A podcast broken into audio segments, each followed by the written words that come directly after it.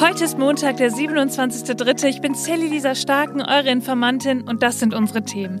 Heute ist Superstreiktag. Ja, warum wird denn eigentlich gestreikt und dürfen wir uns darüber ärgern? Darüber müssen wir sprechen. Und dann will Putin Atomwaffen in Belarus stationieren. Ist das alles nur Taktik oder eine reale Bedrohung für uns? Mehr dazu gleich. Außerdem reden wir über den Klimaentscheid in Berlin und was das für eine spannende Nummer ist. Und zum Schluss, eine Lehrerin möchte einen Buchklassiker nicht mehr im Unterricht aufnehmen, der rassistische Sprache enthält.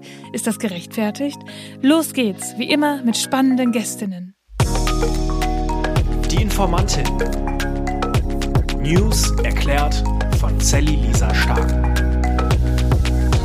Ja, was für ein turbulenter Morgen. Wo steckt ihr gerade? Seid ihr zur richtigen Zeit aufgestanden und habt nicht verschlafen? Ich habe nach so einer Zeitumstellung hier immer so ein kleines Jetlag-Gefühl, muss ich sagen. Ja, und was heute noch brisanter ist, das ist der Superstreiktag. Wie geht's euch damit? Müsst ihr heute wohin und setzt euch dann ins Auto? Heute soll ja einfach mal so gar nichts normal fahren. Absolut crazy. Kein Zug, keine S-Bahn, kein Bus und auch kein Flugzeug. Zumindestens, wenn es nach dem Willen der zum Streik aufrufenden Gewerkschaften geht. Damit droht uns heute vor allem eins, ein ja, mittelprächtiges Verkehrschaos und massive Staus auf den Autobahnen. Also am Montag mit dem Streik, wenn ja tatsächlich auf der Schiene und auch im Flugzeug gar nichts mehr geht, dann werden sicher sehr viele Leute auf das Auto umsteigen. Gerade natürlich zu den Pendelzeiten am Morgen und am Abend, zu den Stoßzeiten wird viel Verkehr auf den Straßen sein. Wir hoffen natürlich und raten den Leuten, wenn möglich, im Homeoffice zu arbeiten oder die Termine zu verschieben und am besten zu Hause zu bleiben. Das war ADAC-Pressesprecherin Katharina Luca. Ja, das werden wir also heute so richtig merken und vielleicht ist bei dem einen oder anderen heute Morgen auch schon so ein bisschen die Stimmung verhagelt.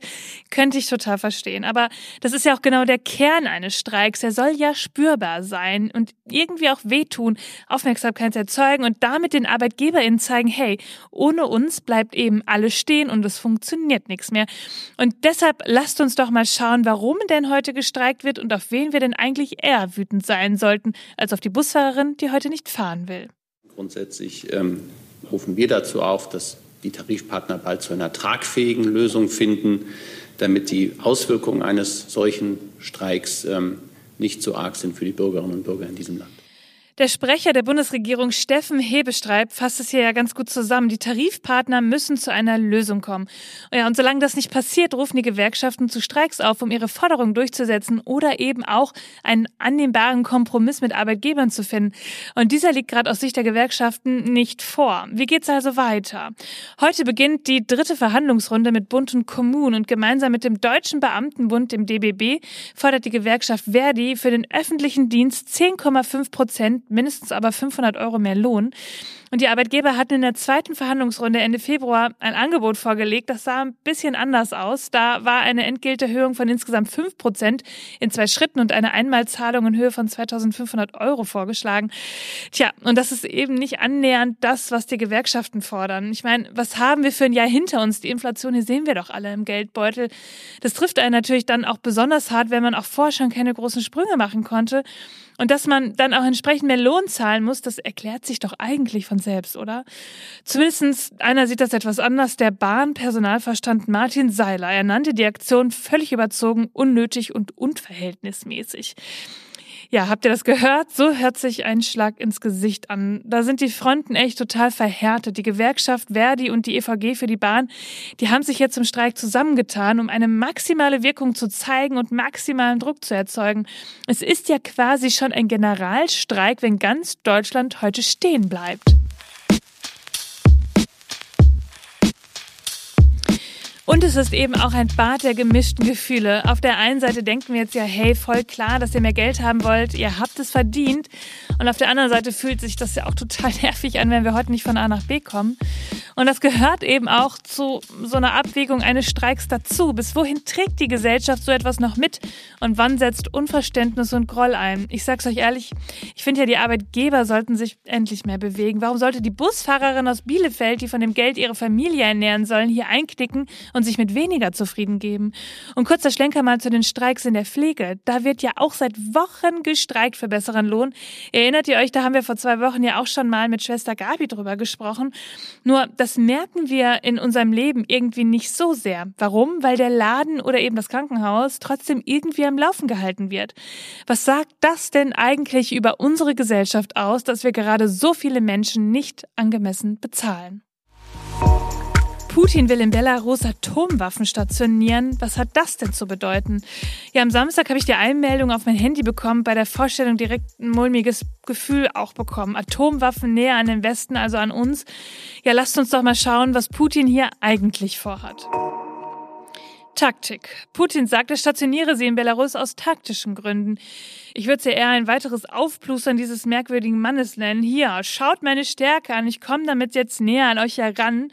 Ja, denn Belarus ist ein direktes Nachbarland zur Ukraine und er sagt weiter, dass die USA ja schon länger auch Atomwaffen in Europa stationieren würde und er es eben jetzt bei Verbündeten auch tun würde. Übrigens ist das das erste Mal seit 1990, dass Russland Atomwaffen außerhalb des eigenen Landes stationiert. Was er damit aber auch tut, er nimmt Belarus als nukleare Geisel. Das sagt Alexei Danilov, der Vorsitzende des Nationalen Verteidigungs- und Sicherheitsrat. Zitat, Putins Statement ist ein weiterer Schritt in Richtung einer Destabilisierung des Landes. Denn auch das wissen wir, Putin versucht Belarus als Marionette für seine Zwecke zu nutzen. Ja, und das Auswärtige Amt sagte Samstagabend, Leute, das ist ein weiterer Versuch der nuklearen Einschüchterung. Und dass der Vergleich, den Putin hier gezogen hat mit der Stationierung von Atomwaffen der NATO in Europa wirklich irreführend sei und auf keinen Fall dazu dienen kann, den von Russland angekündigten Schritt zu begründen. Und dazu kommt auch, dass sich Belarus international in mehreren Erklärungen darauf festgelegt hat, frei von Nuklearwaffen zu sein. Nur, wie kommt Putin gerade jetzt dazu? Also, was hat ihn zu dieser massiven Ankündigung verleitet? Der ZDF-Korrespondent Christian Semm sagt, dass diese Aktion damit zusammenhängt, dass Großbritannien verkündet hat, abgereicherte Uranmunition an die Ukraine zu liefern. Russland verkündete dann im Gegenzug, diese Munition auch einzusetzen und somit den Atomwaffe eben noch einen Schritt weiter zu gehen. Moment mal kurz, Uranmunition. Ja, das abgereicherte Uran, das ist ein Abfallprodukt, das bei der Anreicherung von Uran für den Einsatz von Atomkraftwerken oder bei der Herstellung von Atomwaffen entsteht. Und das ist so hart, dass es beim Auftreffen auf ein Ziel seine Form nicht verändert. Und das kann dann eingesetzt werden, um Granaten und Bomben eben mehr Durchschlagskraft zu verleihen. Ja, die Verwendung ist bislang nicht nach internationalem Recht verboten und es hätte wohl auch keine radioaktive Kraft, aber es ist eben ein chemisches Gift. Und die Aufnahme oder das Einatmen hoher Mengen kann die Niere beeinträchtigen oder auch ein Lungenkrebsrisiko fördern. Und abgereichertes Uran gilt auch als eine mögliche Ursache für Gesundheitsprobleme bei Golfkriegsveteranen sowie auch als möglicher Grund für die hohe Zahl von Krebserkrankungen und Geburtsfehlern in der irakischen Stadt Fallujah. Das wurde wissenschaftlich jedoch nicht nachgewiesen.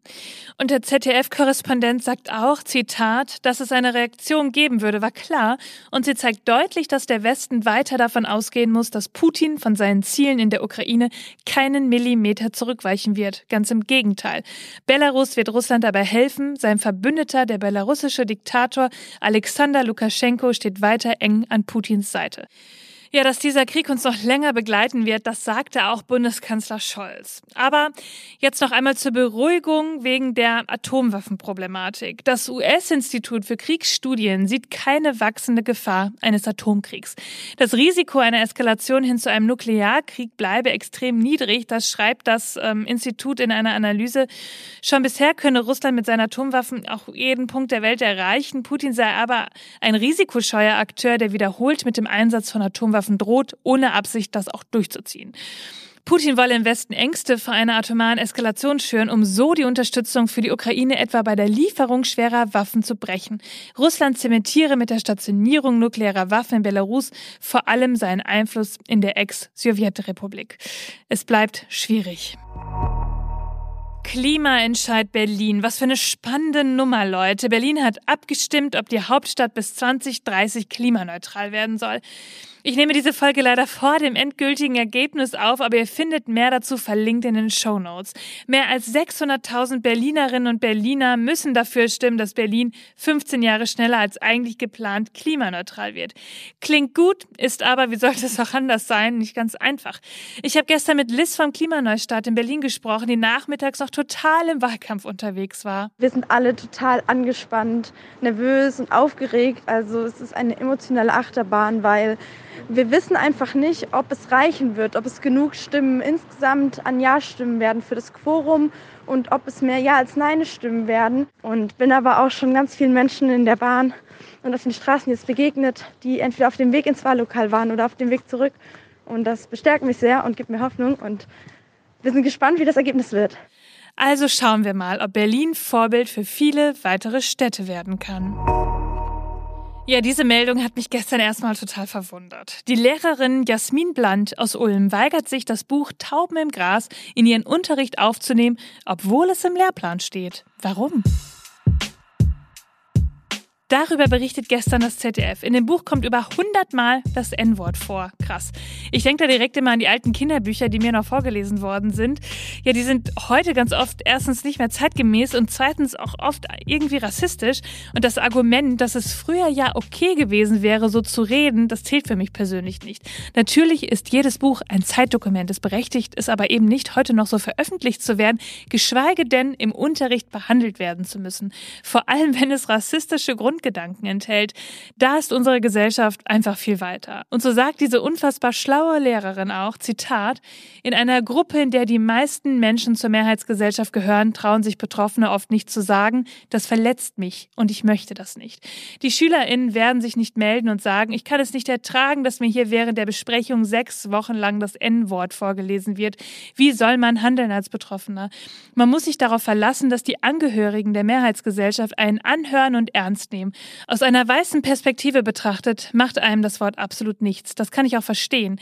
Aber es wird Zeit, dass man die Sicht von Betroffenen mit einbezieht. Das ist die Aufgabe des Kultusministeriums, dafür zu sorgen, dass Unterrichtsmaterialien diskriminierungsfrei sind. Schwarze LehrerInnen existieren, genauso wie schwarze SchülerInnen. Ja, vielen, vielen lieben Dank an Frau Blandt, dass sie diese Diskussion in den Gang gebracht hat. Also, liebes Kultusministerium, wie sieht die Reaktion darauf aus? Ähnlich klug? Ja, ihr Lieben, das war schon wieder für heute. Ihr findet alle Informationen und Quellen wie immer in den Show Notes. Informiert euch selbst, sprecht darüber, bildet euch eure eigene Meinung und schreibt mir, wenn ihr Fragen habt oder Anregungen, schickt mir eine Sprachnachricht auf Instagram. Ich freue mich wirklich über alles, was ich von euch lese. Und dann freue ich mich, wenn wir uns am Mittwoch wieder hören, denn irgendwas passiert ja immer. Bis dann. Die Informantin. News erklärt von Sally Lisa Stark. Seven One Audio.